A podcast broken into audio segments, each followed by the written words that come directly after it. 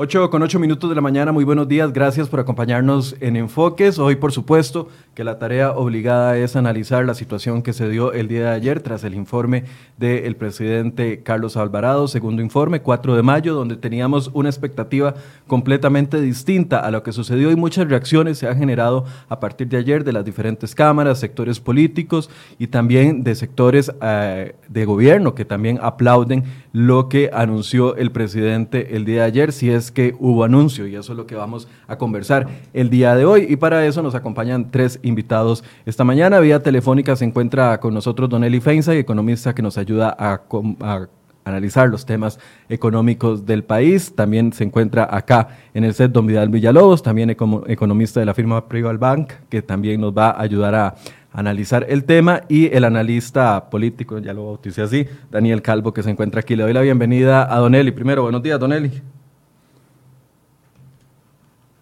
Buenos días, Michael. Eh, buenos días a don Vidal y a don Daniel y por supuesto a todos los seguidores del programa. Eh, un placer estar por acá, como siempre. Bien, don Vidal, buenos días, gracias por estar acá.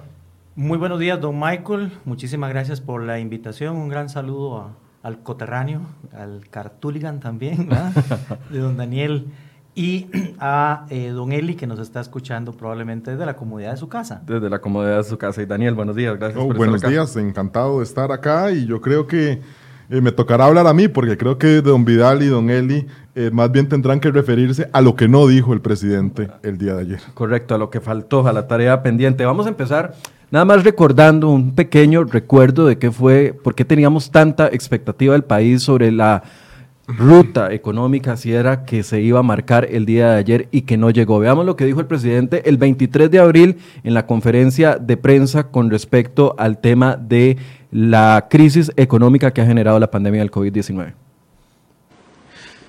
También quiero decir que el día 4 de mayo correspondrá hacer el discurso a el Congreso y al país, dado que el día primero de mayo será la elección en la Asamblea Legislativa y será hasta el 4 de mayo que corresponderá hacer ese discurso. En ese discurso, además de dar la rendición de cuentas que debo hacer constitucionalmente al país, también daré una serie de pautas en materia ya no solo de la parte de salud y ya no solo de la parte social, sino también de la parte económica que debe afrontar ahora Costa Rica, como lo está haciendo el mundo, frente a la situación del COVID-19. El día 4 de mayo diré a la Nación desde el Gobierno de la República cuáles medidas proponemos al país y al Congreso adoptar. Diré a la Nación cuáles medidas corresponden adoptar era una promesa de una ruta de recuperación económica o de reactivación económica o de resurgir de la economía, lo cual ayer en el mismo discurso el presidente decía, en los próximos días el equipo económico va a estar anunciándolo. ¿Cuál es el primer acercamiento, el primer análisis que se hace? Le voy a dar la palabra a don Vidal para que nos eh, dé su opinión. Si empiezo con alguna palabra, insípido, porque efectivamente se había creado una enorme expectativa, y ya lo acabamos de ver en el, en el video, donde él planteó, me refiero al presidente, medidas económicas a tomar, tal y como lo han estado haciendo algunos otros países, y estábamos justamente a la expectativa de eso.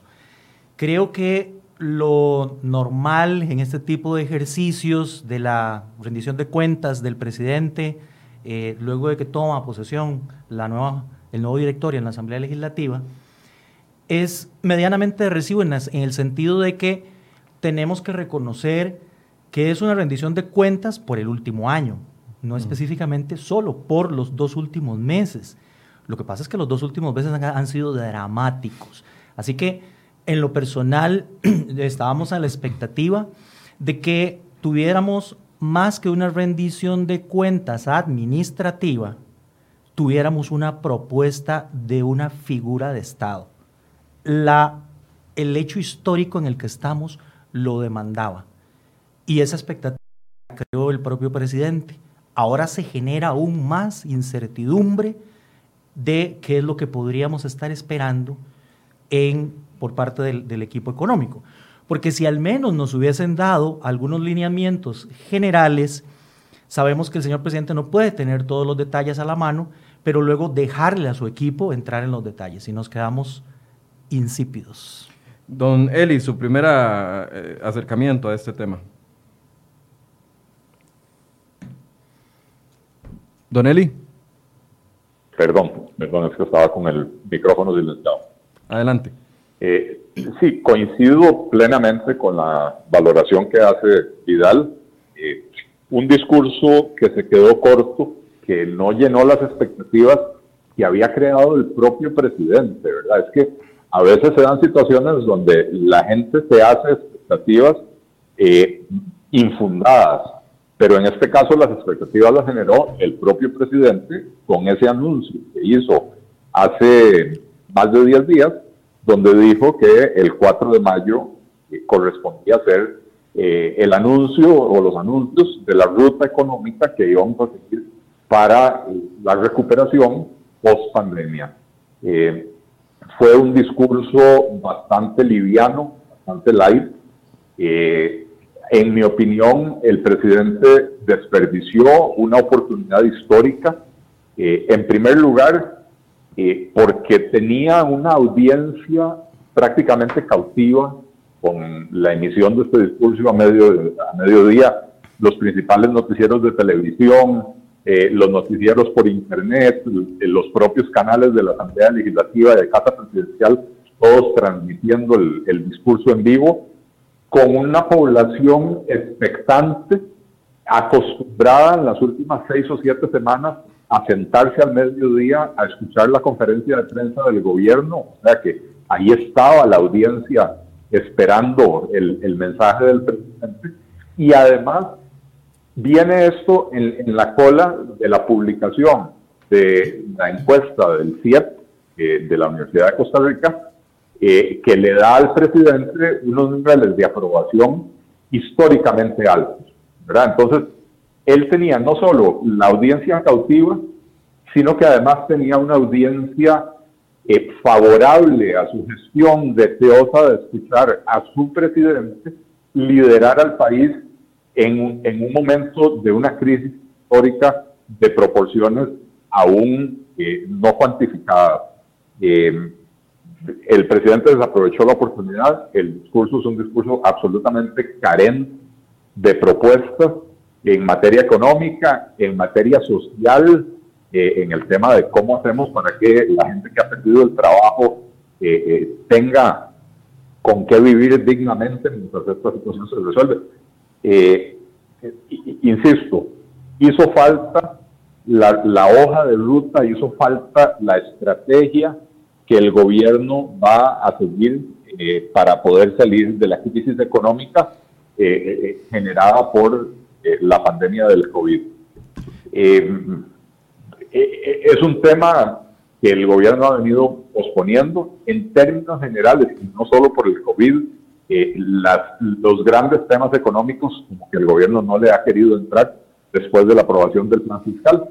Recordemos que tiene más de un año de atraso el, eh, el proyecto de ley de empleo público eh, y lo siguen, lo siguen prometiendo y, siguen incumpliendo su promesa. la famosa reforma del Estado, que fue otra promesa que había hecho el gobierno, sigue ausente, ¿verdad? A lo más que hemos llegado es al anuncio de la ministra de Planificación de que, de que van a, a cerrar a 30 órganos desconcentrados, lo cual va a generar un ahorro del 0,08% del PIB, o sea, prácticamente nada. Eh, de manera que, el tema económico sigue siendo un tema al que el gobierno le, le, rehuye. Eh, para mí, que, que he trabajado en el gobierno, he trabajado cercano a un presidente de la República, me cuesta mucho entender eh, cómo es que ponen al presidente a, crear expectativas que después no cumplen, pero además, cómo es que ponen al presidente a anunciar lo que otros en su equipo después van a anunciar. Eh, la, la, teoría, y tal vez Daniel Calvo, que es politólogo en esto, nos puede ampliar un poco, pero eh, en principio el presidente está para hacer los grandes anuncios, para darnos las buenas noticias, o por lo menos para darnos las noticias que nos van a generar esperanza. Eh, y después los detalles técnicos y los detalles feos, como que si hay que subir impuestos o qué sé yo, se lo dejamos al, al equipo técnico, a los ministros y a los viceministros, ¿verdad? Eh, aquí no, aquí el presidente, teniendo esa audiencia cautiva y esta oportunidad histórica, eh, no, no, no da los lineamientos y el único anuncio que hace básicamente es voy a dejar que mi equipo en los próximos días les haga estos anuncios eh, a, la población costarricense. Realmente fue una decepción. Este, eh, creo que es más lo que se puede decir acerca de lo que no dijo el discurso que acerca de lo que sí dice el discurso. Eh, y, me, parece realmente lamentable haber desperdiciado esta ocasión. Daniel, una, un primer acercamiento también desde la parte que usted quiera analizarlo, política, económica. No, nada más para complementar lo que menciona don Eli, yo creo que prácticamente se responde. Yo creo que coincido con él en que las buenas noticias siempre se dejan para el presidente, pero bajo esa lógica ya sabemos entonces cómo serán las medidas que vaya a anunciar el equipo económico. Van a ser medidas probablemente de un altísimo costo político, medidas en alguna medida impopulares, habrá que ver si está eh, se vendrán dentro de las alternativas la creación de nuevos impuestos, muy probablemente, inclusive yo creo que prácticamente eso se anuncia con el tema de que el presidente decide rebajarse un 10% de su salario, quizás se puede interpretar como que él quiere predicar con el ejemplo antes de llegar a plantear alguna propuesta en ese sentido. Y entonces yo creo que ya el mismo Don Eli en su ejercicio eh, se, ha, respondido en por dónde podemos eh, creer que esas alternativas o que esas medidas económicas eh, puedan eh, ser dirigidas. Y es que creo que eso también es lo más eh, conflictivo o lo más polémico del discurso, que prácticamente hay que descifrarlo. No hay claridad ni elementos concretos prácticamente en, en, ninguno, en ninguno de los aspectos, ni en materia económica, ni en materia política, ni en materia legislativa. Y yo les comentaba ahora, antes de iniciar el programa, que en el tema legislativo, que es el tema que a mí en lo personal me apasiona, pues prácticamente tuve que ponerme a intentar descifrar a qué proyectos de ley en concreto el, el, el, presidente se refería en su mensaje. Creo que los diputados, los medios de comunicación y diferentes sectores habrían agradecido de una manera eh, muchísimo mejor que él planteara una propuesta justamente concreta. Estos son mis 10 expedientes prioritarios o que existiera lo que yo también les mencionaba, creo que antes de que iniciara el programa, una sincronía entre el acuerdo pactado entre el Partido Acción Ciudadana, Restauración Nacional y Liberación Nacional, sobre todo también viendo el discurso de don Eduardo Cruzan, prácticamente de una actitud colaborativa, de coordinación, y el presidente la desaprovecha, no menciona, por ejemplo, qué es o qué le gustaría a él que se pueda resolver en las comisiones especiales que se han anunciado, comisiones especiales en tema de reactivación económica, el gran tema del momento, en reforma del Estado en fortalecimiento de la caja y, uno y, una, y una comisión especial mixta sobre todo el tema de soluciones del COVID. En eso también nos quedó debiendo, no sabemos, eso nos genera incertidumbre y en momentos de crisis yo creo que la incertidumbre es, es, es, todavía muchísimo más peligrosa. Ahora, la, gran pregunta aquí es por qué el presidente no cumplió la promesa. No la cumplió porque simple y sencillamente no tiene un plan verdadero y lo está terminando de amarrar. No la cumplió porque por puro cálculo político, sabiendo de que la semana pasada le salió una encuesta histórica y que si él mismo se tiraba a decir vamos a presentar un proyecto de ley que va a subir, eh, eh, que va a tener un impuesto solidario del 10% para los empleados eh, públicos y privados, o vamos a subir el impuesto de ventas de 13 a 15%, porque eso es lo que más o menos se dejó decir al, al decir que se necesitan 701 mil millones de ingresos sanos. ¿Por qué no lo hizo? ¿Porque no tiene el plan claro o porque está calculando políticamente de que le afecte lo menos posible a su, a su buena imagen en este momento? El que quiera. Esa situación en particular la analizo de la siguiente forma. No se vale en un momento histórico tan importante como este pretender beneficios personales o beneficios sectoriales. El presidente y muchos eh, líderes de políticos y económicos del país han dicho estamos en un barco juntos, todos, pero todavía no se ve. En este momento el desempleo rampea, pero en el sector privado es donde hay la mayor, eh, el mayor sufrimiento en la parte económica y social. Aún nos falta ver cuál es el equilibrio que podríamos tener en algunos otros sectores de la economía. Y ahí había material específicamente para poder lanzarlo. Insisto, en una de las ideas que mencioné al principio, era un momento histórico para demostrar que era una figura de Estado, no simple y sencillamente un administrador. Y vean ustedes que nos van a vanagloriaremos como costarricenses del éxito que estamos teniendo en materia de salud. Y en materia de salud tomé nota de los tres factores fundamentales que a criterio del señor presidente redundan en el éxito. Yo quisiera ver estos tres elementos reflejados en el tema económico. El primero, anticipación y manejo técnico. Las autoridades sanitarias se prepararon con anticipación. ¿Tenemos eso en el área económica? Esa es la parte que nos genera incertidumbre. Ese es el vacío que tenemos. Dos, absoluta dedicación del país en ese tema. Enfocar al país en eso. Tres, compromiso mayoritario para atender las indicaciones que den las autoridades. En materia económica, ¿cuáles son esas indicaciones? ¿Cuál es la hoja de ruta? Como decía Eli, como decía Daniel hace un momento. Yo hubiese esperado que nos dijeran, señores, es muy difícil anclar todavía la economía costarricense a la situación internacional porque vamos a depender de otras fuerzas. Por ejemplo, el turismo. Aunque nosotros hablamos, abramos las playas y los hoteles mañana, ¿qué hacemos si no vienen las líneas aéreas? ¿O qué hacemos aún más si algunos gobiernos van a recomendarle a sus conciudadanos no viajar a ciertos países? Porque la pandemia rampea en esos países. Por cierto, que revisando un documento reciente eh, del BCE, Fondo Monetario Internacional, JP Morgan, hablan de una ventaja cualitativa que Costa Rica puede utilizar una vez que pase la pandemia, porque hemos manejado muy bien el tema de salud en contra o eh, en comparación con lo que han hecho a algunos países caribeños que son competencia directa del turismo nuestro. Pero si nos hubiesen dicho, listo, eso no lo podemos en este momento hacer, ¿cómo le vamos a entrar entonces al problema? En el corto plazo lo que necesitamos es eh, volver al mercado interno, reactivar el mercado interno, lo vamos a hacer de esta manera, por lo menos con algunos lineamientos.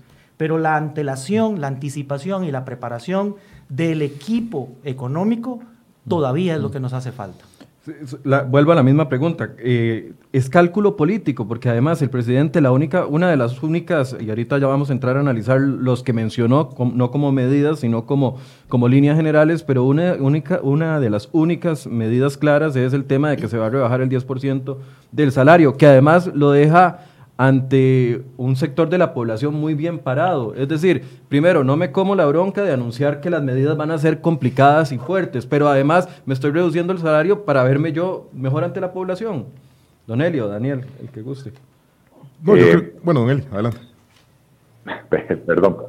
Eh, sí, a ver, eh, yo, lo analizo desde la perspectiva económica y, Daniel le agregará los elementos eh, políticos. Eh, eh, el, presidente en, la página 23 del discurso, que es básicamente la única en la que medio habla de, la economía, de la reactivación, habla básicamente de tres temas en líneas muy generales. Habla de reducir la informalidad, pero no dice absolutamente nada acerca del cómo, acerca de qué planes hay para, para lograr reducir la informalidad si fuera tan fácil como decirlo en un discurso eh, de rendición de cuentas, para que se logre, Costa Rica no tendría problemas desde hace muchas décadas. Eh, después habla eh, de, legalizar el cáñamo, la producción del cáñamo, cosa que yo celebro, me parece que es una cosa positiva, pero esto no es reactivación económica tampoco, esto es permitir una actividad eh, que por diferentes motivos eh, había sido considerada ilegal en el país, que a mediano y largo plazo puede llegar a convertirse en una actividad que haga un aporte significativo al PIB. Eh, y entonces, insisto, yo celebro eso, pero, pero eso no, no es algo que nos va a poner las ruedas de la economía a, caminar en el, en el corto plazo. y, y después entonces menciona el presidente eh, que es importante continuar con las medidas de austeridad que ha estado tomando el gobierno, eh, y también generar ingresos frescos, eh, dice él, temporalmente, ¿verdad? Eh, y que él se va a rebajar su salario en un 10%. Él, el presidente. Y entonces uno se pregunta uno dice, bueno, ¿por qué no le exigió como mínimo lo mismo al resto de su gabinete? en otros países, por ejemplo, en, en Uruguay, adoptaron una reducción salarial en todo el sector público, excepto aquellos funcionarios que están eh, en, la primera línea del frente de batalla contra el COVID. O sea, no tocaron al, sector médico sanitario en general, eh, la, seguridad, etcétera, ¿verdad? Entonces hicieron un programa muy interesante, escalonado, eh, donde dependiendo del nivel del salario del funcionario, eh, ponen un umbral que equivale a más o menos un millón de colones, eh, de ahí para abajo no se paga o no se, no, se, no se da esta reducción salarial y a partir del millón de colones eh, hay un tramo al 5%, un tramo al 10%, al 15%, hasta llegar al 20%. lo que el presidente anuncia es meramente simbólico, es un ahorro que le va, o sea, que nos va a generar 6 millones de colones, 6, 7 millones de colones a lo largo de un año, este, o sea que, que no, no alcanza para absolutamente nada, ¿verdad? Entonces, eh, simbólico, simbólico, la o no de ese, de ese gesto simbólico. Don Eli, eh, simbólico o populista. Eh, bueno, yo, yo, lo, yo lo califico, yo no quiero calificarlo de populista porque yo he estado clamando por que en el sector público se toque una faja con este tipo de medidas de salarial, ¿verdad? Y, entonces uno no puede ser tan eh, inconsistente de pedirlo y después criticarlo cuando lo hace, ¿verdad? Eh, tal vez sea populista el hecho de que sea solo el presidente de la República y que no, le pida a, quienes lo acompañan en su equipo eh, que hagan lo mismo, ¿verdad? Para mandar una señal de, de liderazgo al país, ¿verdad? Pero, pero, ¿cómo se llama? Al final de cuentas, no está mal que, se, que decida rebajarse su salario. Lo que, lo que está mal es que sea un anuncio personal de él, ¿verdad? Eh, pero sí yo quería hablar acerca del tema de la, de la austeridad, que es un tema que el presidente menciona varias veces a lo largo del discurso, y él dice que, el gobierno ha demostrado su disposición de sojarse la paja. Eh, pero eso es mentira. El, el, gasto público. Eh, y, resulta que, que, cuando uno analiza las citas que dio el propio presidente en el discurso, eh, dice que en el primer trimestre de este año hubo déficit primario del 0,12% del PIB. Eh, por supuesto, ese déficit primario es menor que eh, el, de los últimos 10 años, ¿verdad? Entonces uno diría, a la pucha, estamos bien, ¿verdad? Pero cuando empezamos a analizar la cosa y entendamos el déficit primario es básicamente el faltante de dinero que tiene el gobierno en su operación del día a día. Eh, ¿Cuánto recauda y, cuánto se gasta en salarios y en, eh, obras de infraestructura y, en todo lo que gasta el gobierno, sin incluir el pago de interés? Eso es lo que diferencia al déficit primario del déficit fiscal. Cuando uno ya habla del déficit fiscal, es la suma del déficit fiscal más, eh, eh, más los intereses que se pagan sobre las deudas enormes del gobierno. Eh, y entonces, cuando uno analiza los datos, uno ve que el propio presidente dice, la recaudación aumentó, la recaudación de impuestos aumentó en un 17% en el primer trimestre con respecto al primer trimestre del año pasado.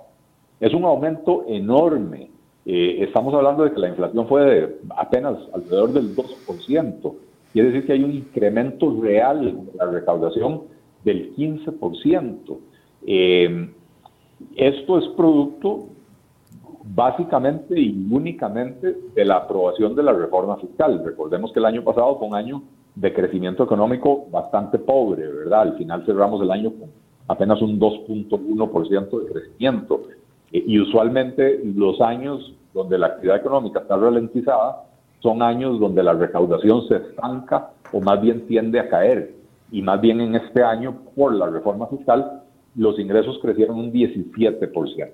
Entonces, cuando usted se pregunta cómo es que con ingresos 17% más altos, usted todavía tiene un déficit primario, la respuesta es clara. Es porque el gasto público sigue creciendo a un ritmo insostenible. El gasto público sigue creciendo muy por encima del nivel de la inflación. O sea que no hay tal contención del gasto. Ah, pero no además, hay don Eli, tal austeridad. pero Lo además- que hay es la suerte que tuvo el gobierno de que le aprobaran la reforma fiscal. Bueno, suerte, digamos, el gobierno buscó esa reforma fiscal y apostó una enorme cantidad de capital político. Eh, digo la suerte de que al final de cuentas encontrara una asamblea legislativa dispuesta a hacerlo, ¿verdad? Eh, y entonces con el aumento de los ingresos eh, pueden maquillar un poquito las cifras. Y hablando de maquillaje de cifras, otra cosa que tenemos que entender. El déficit fiscal del año pasado, que también fue un año con ingresos eh, extraordinarios por la entrada en vigencia de la reforma fiscal, fue el más alto en por lo menos 40 años en el país, ¿verdad? Llegamos al 7% de déficit fiscal el año pasado, a pesar de ese aumento en los, en los ingresos. Eh, ¿Y qué fue lo que pasó? Porque el gobierno había proyectado que el déficit iba a cerrar más o menos en 6.2, pero terminó cerrando en 7%. Lo que pasó fue que en el último trimestre, y sobre todo en el mes de diciembre, el gobierno decidió hacer algunos gastos y algunos pagos que normalmente no se hacen en esa época del año, sino que se hacen en enero. Eh, una transferencia que, si mal no recuerdo ahora, fue de unos 60 mil millones de colones eh, que le hicieron al MOP Al MOP. para obras de infraestructura, cosa que me parece maravilloso, pero evidentemente cuando usted le traslada 60 mil millones de colones al MOP el 15 de diciembre, el MOP no se los va a gastar en ese año. Sin embargo, ya quedó registrado el déficit en el 2019. Eh, ¿Qué permite eso? Que cuando usted empieza el 2020, eh, eh, mágicamente su nivel de gasto disminuyó, ¿verdad? De no haber sido por esa movida del gobierno en el último trimestre del año pasado, que aumentó el déficit del año pasado, el déficit primario de este año hubiera sido muchísimo mayor. Ok. ¿verdad? Muchísimo mayor de lo que fue. Ok. Entonces sí quiero rescatar ese, ese tema, ¿verdad? Ok. La única medida de austeridad que el gobierno anuncia es la reducción del salario del presidente en un 10%, lo cual nos va a generar 6 o 7 millones de colones de ahorro a lo largo de todo un año. eh, y, y- y por lo demás hay la insinuación, eh, y creo que, que Daniel eh, me, me- me puso los puntos sobre las ideas en su anterior comentario, la insinuación de que vienen impuestos y probablemente esa es la razón por la cual el presidente no hace el anuncio. Ok, Daniel, sobre el, el mismo tema, la, la- la- ¿es es por cálculo político? ¿El presidente no quiere perder el caudal que ya ha ido arrastrando y entonces va a delegar en el ministro de Hacienda, que además ya había soltado la bomba de que venía un eventual impuesto solidario, lo, lo está delegando ahí para que se concentre ahí? Michael, me parece que hay un elemento pues multifactorial, o sea, sí creo que si bien pueden eh, jugar los, todo el tema de, que no se, de que hay escenarios de incertidumbres respecto a lo económico, que se han referido tanto eh, don Vidal como don Eli, también está el tema del cálculo político, ¿verdad? Y don Eli hacía referencia al tema de la encuesta del CIEP, que coloca obviamente al presidente en una buena posición, con unos con unas medidas de popularidad eh, pocas veces eh, vistas, digamos, en- para esta altura de una administración. Porque creo que si tenemos que estar conscientes de algo es que la emergencia del COVID reoxigenó totalmente al gobierno en su, Claro. en su capital político, ¿verdad? Si recordamos quizá antes de que viniera la emergencia, era un gobierno bastante golpeado, prácticamente sin capital político para poder impulsar algún tipo de reformas. Y ahora nuevamente, pues se ve oxigenado, se ve con capital político.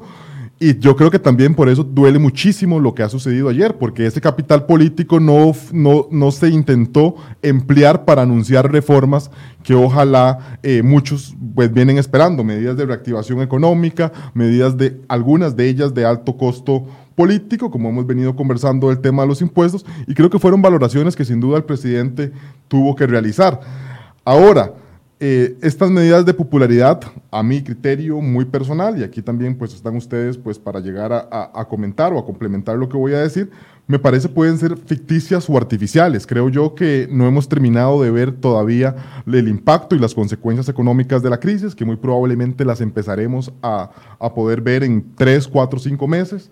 Y creo que ahí yo creo que ya eh, las encuestas pudieran llegar a darle eh, la espalda al presidente. Creo que también estas medidas que se han aprobado, algunas catalogadas como exitosas dentro de la Asamblea Legislativa, son medidas de momento temporales, ¿verdad? Son medidas en el tema de subsidios por un plazo de tres meses, lo mismo que las medidas que pues, que se le han solicitado a sectores bancarios y demás. Cuando esas medidas acaben y cuando también se empiecen a dar resultados de indicadores que me temo yo decirlo y adelantarlo, probablemente vayan a ser eh, pues bastante deficitarios o bastante preocupantes. Por ejemplo, las cifras del desempleo, que entiendo se tendrán que anunciar el próximo 7 de mayo por parte del INEC, creo que veremos pues, que la preocupación de los costarricenses nuevamente pues, vuelve, vuelve a ellos y quizá las, las encuestas y los datos de popularidad no sean tan convenientes para la administración. Ahora, en las líneas generales, ayer eh, él mencionó eh, al menos seis temas. Uno es impulsar que los jubilados eh, extranjeros vengan al país a retirarse e invertir.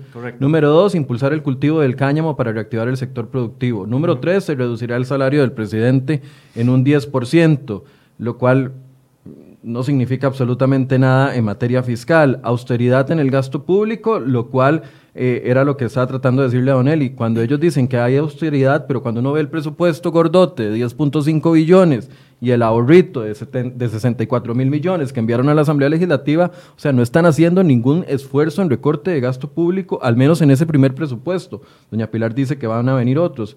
Ordenamiento y cierre de órganos desconcentrados, que ya Don Eli lo mencionó. Cierre de FONAVE, que es un proyecto que anda dando vueltas ahí desde hace un montón de tiempo. Y dar mayor agilidad al eh, Instituto Nacional de Aprendizaje. Esas medidas, don Vidal, específicamente reactivan la economía.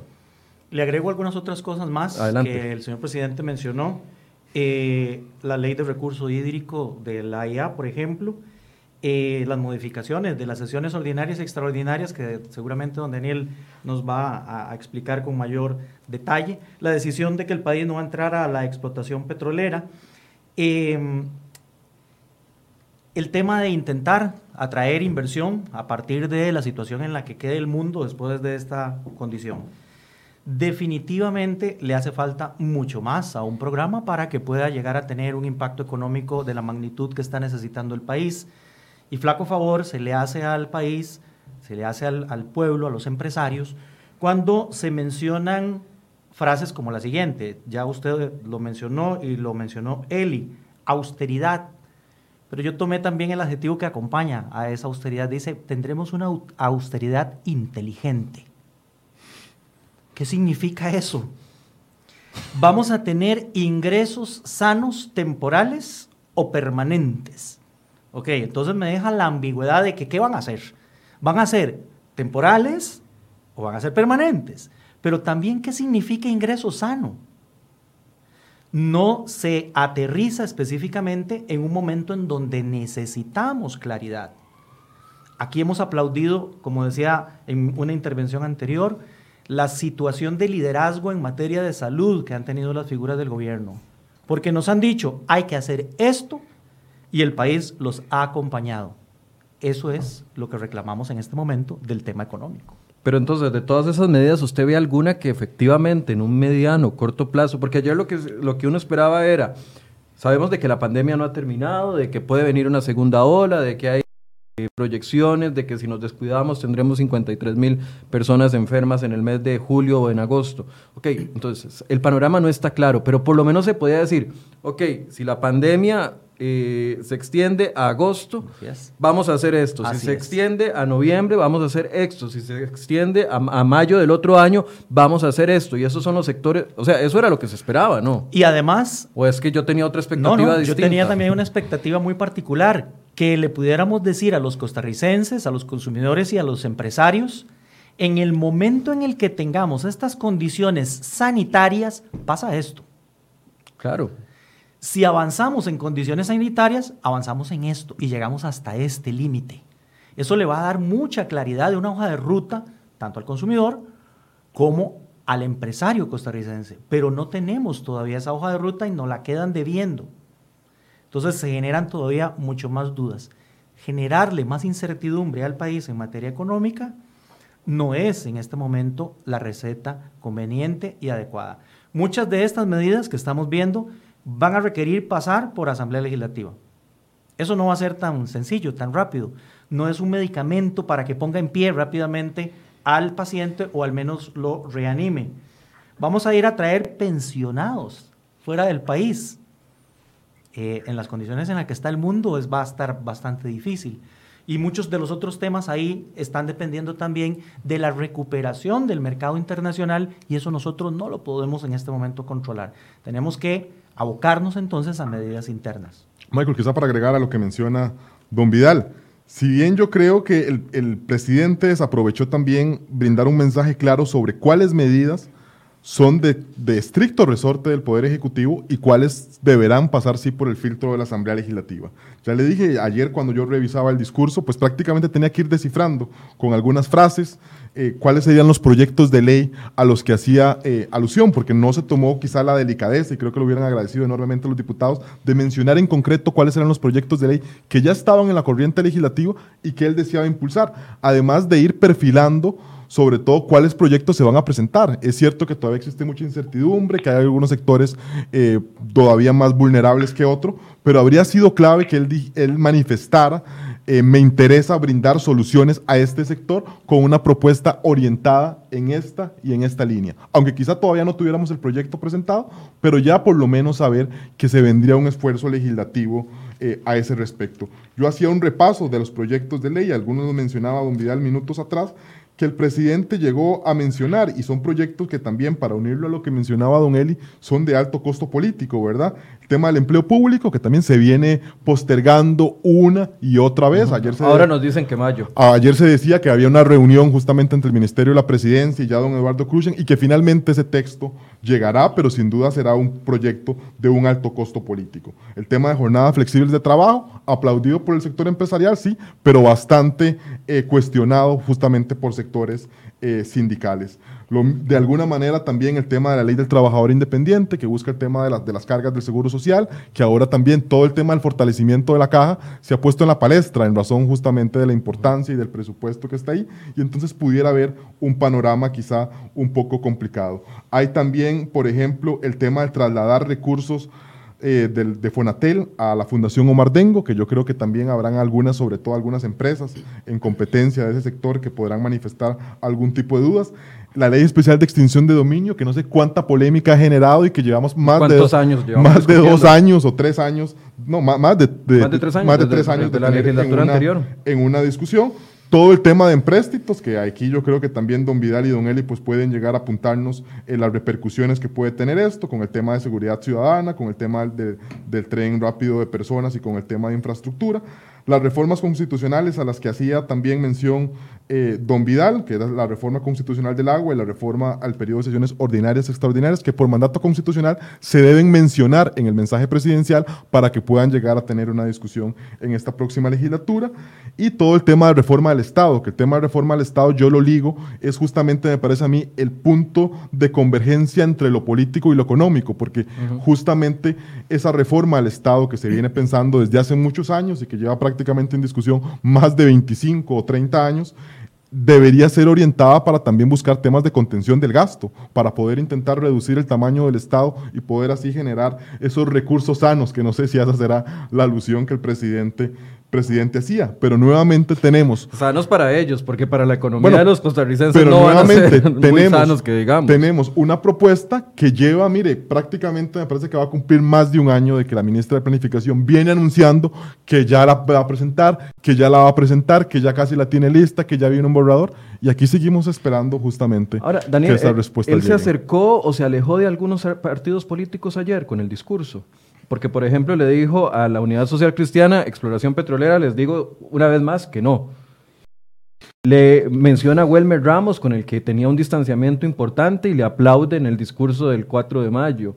Le, aplaude a Paola Vega. Yo siento, o no sé si, será así, hay acercamiento a la fracción del PAC sabiendo de que está entrando al tercer año donde comienza ya a debilitarse los apoyos de otros partidos políticos. No, no, coincido en tu apreciación y sin duda el discurso es aprovechado pues para intentar cerrar filas, al menos en su agrupación, que se encontraba pues de alguna manera fragmentada, especialmente el caso Wilmer Ramos, algunas otras diputadas que a veces muestran pues eh, malestar respecto a la labor de gobierno, sobre todo en temas ambientales, pues Paola, Paola Vega, yo creo que el tema de Nielsen Pérez, que esperaba quizá en algún momento tener ese cargo de la Secretaría, que al final eh, eh, se termina al renunciar para, para que puedan asumir otras agrupaciones.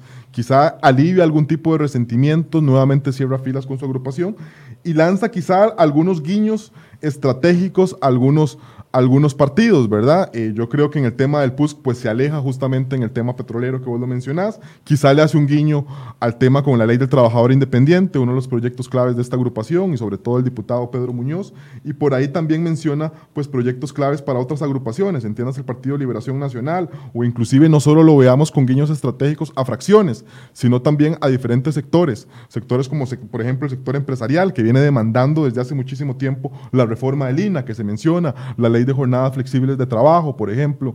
Y creo que también no solo analicemos en lo que se menciona, también analicemos en lo que no se menciona, que yo también creo que genera un sinsabor.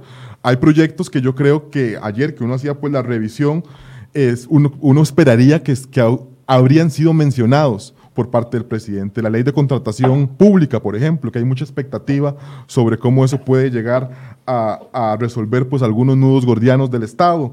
Por ejemplo, también puede estar todo lo que tiene que ver, eh, bueno, creo que con diferentes, con diferentes temas en particulares que todavía se vienen demandando por parte de, estos sectores y que no han quedado, no, no, se han mencionado en el discurso, no se han visto como prioridad y yo creo que eso pues genera un sinsabor eh, dentro de las diferentes, de las diferentes fracciones, de los diferentes sectores, llevando prácticamente al unisono de que el discurso no quedó bien con nadie. Don Eli, con respecto a los puntos mencionados, ya usted se ha acercado a alguno de ellos, pero ¿alguno en específico usted le genera eh, la expectativa de que puede cambiar el rumbo de la economía? Eh, sí, y para mal. Ah, eh, porque si la propuesta de reactivación económica va a girar en torno a la idea de subir los impuestos y por el otro lado, cuando hablan de reducción de la informalidad, y no nos dicen cómo. Si vamos a seguir con la mentalidad eh, actual de la Caja Costarricense del Seguro Social, que es una actualidad, es una mentalidad persecutoria, eh, inquisitoria, eh, donde la persona que descubren en la informalidad, en vez de invitarla a formalizarse, la castigan para poder formalizarse. Le revisan sus ingresos 10 años para atrás y le cobran como que si fuera un segundo impuesto de la renta eh, entonces, en esas condiciones, nadie se va a atrever a invertir en la economía costarricense.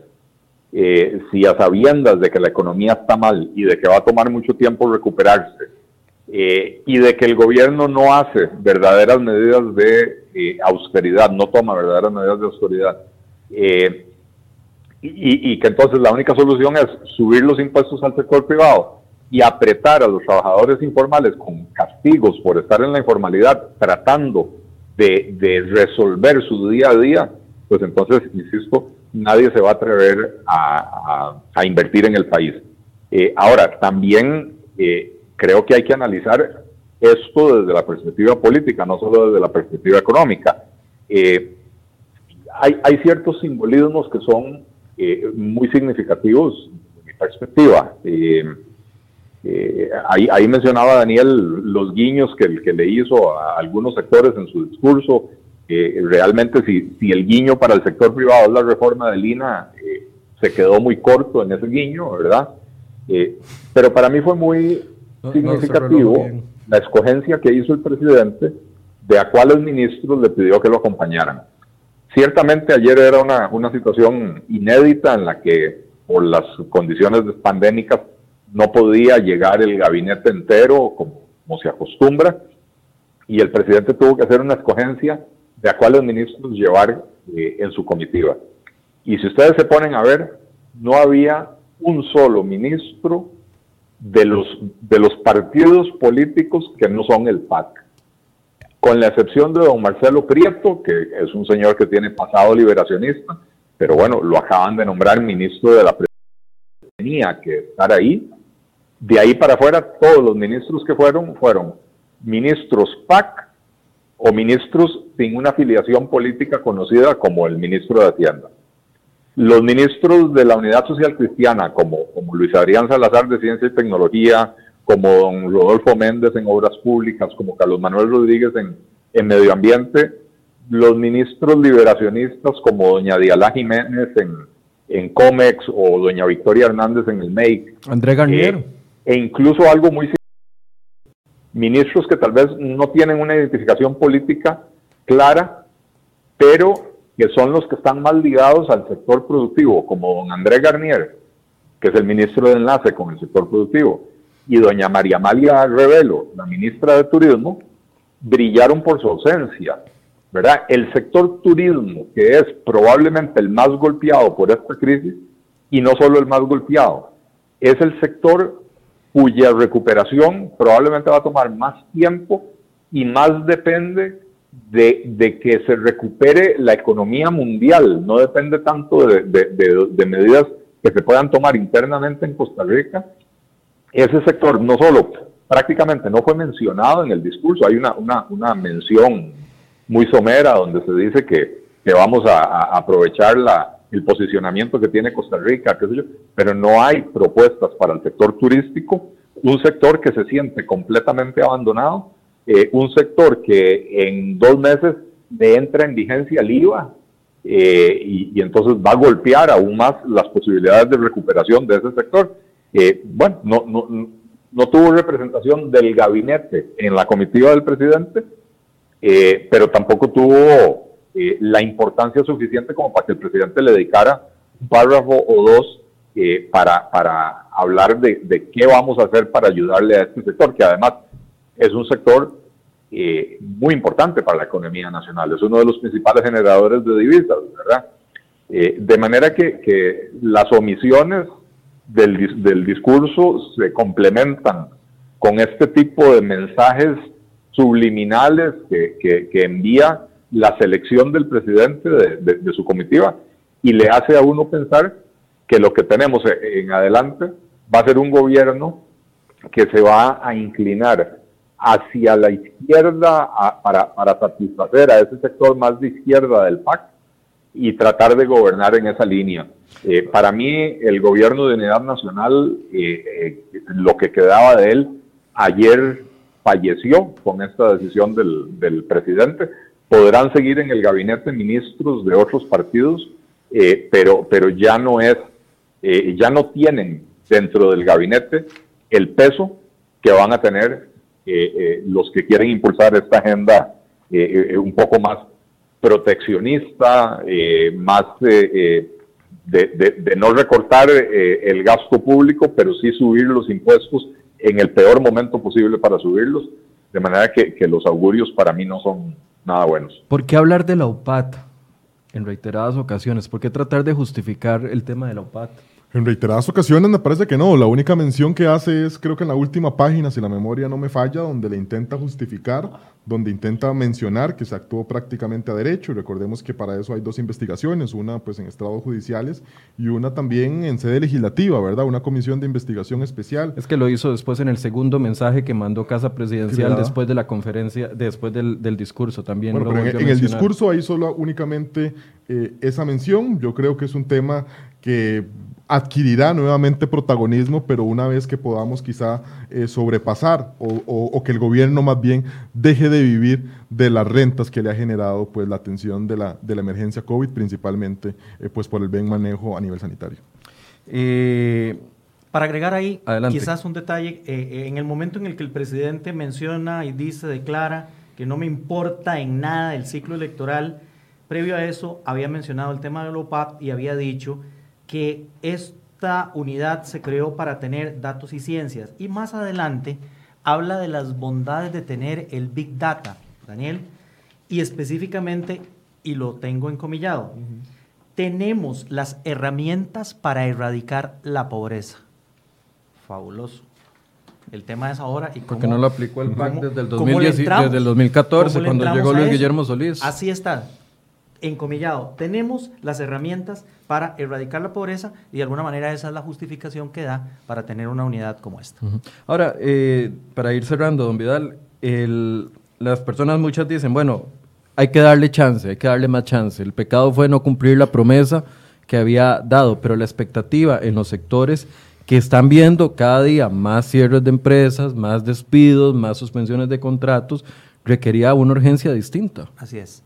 Por eso decía también hace un momento atrás de que la hoja de ruta tenía que tener actividades de corto, mediano y largo plazo. Probablemente las más difíciles de digerir en el país, las más difíciles de negociar, tendrían que quedar más alejadas en el tiempo, en aplicación, pero tenían que ser planteadas, valientemente puestas en el papel y en el compromiso de que el gobierno y que particularmente el presidente está sintonizado con esas cosas que menciona, de empleo público, reforma del Estado, o de que la carga se reparta parejo, que también lo mencionó en su discurso ayer. Para complementar a, don Vidal, a mí me parece que por momentos creemos que el tema de reactivación económica es solo urgente por las consecuencias económicas de la crisis. Y yo creo que eso no es así. Yo creo que llevamos más de dos años de estar solicitando al gobierno que presente estas medidas de reactivación económica. Recuerdo también que hubo un mes, no sé si fue junio o mayo del año anterior, que inclusive el gobierno me parece que lo llamó el mes, de, la, reactivación, económica. Junio del año pasado.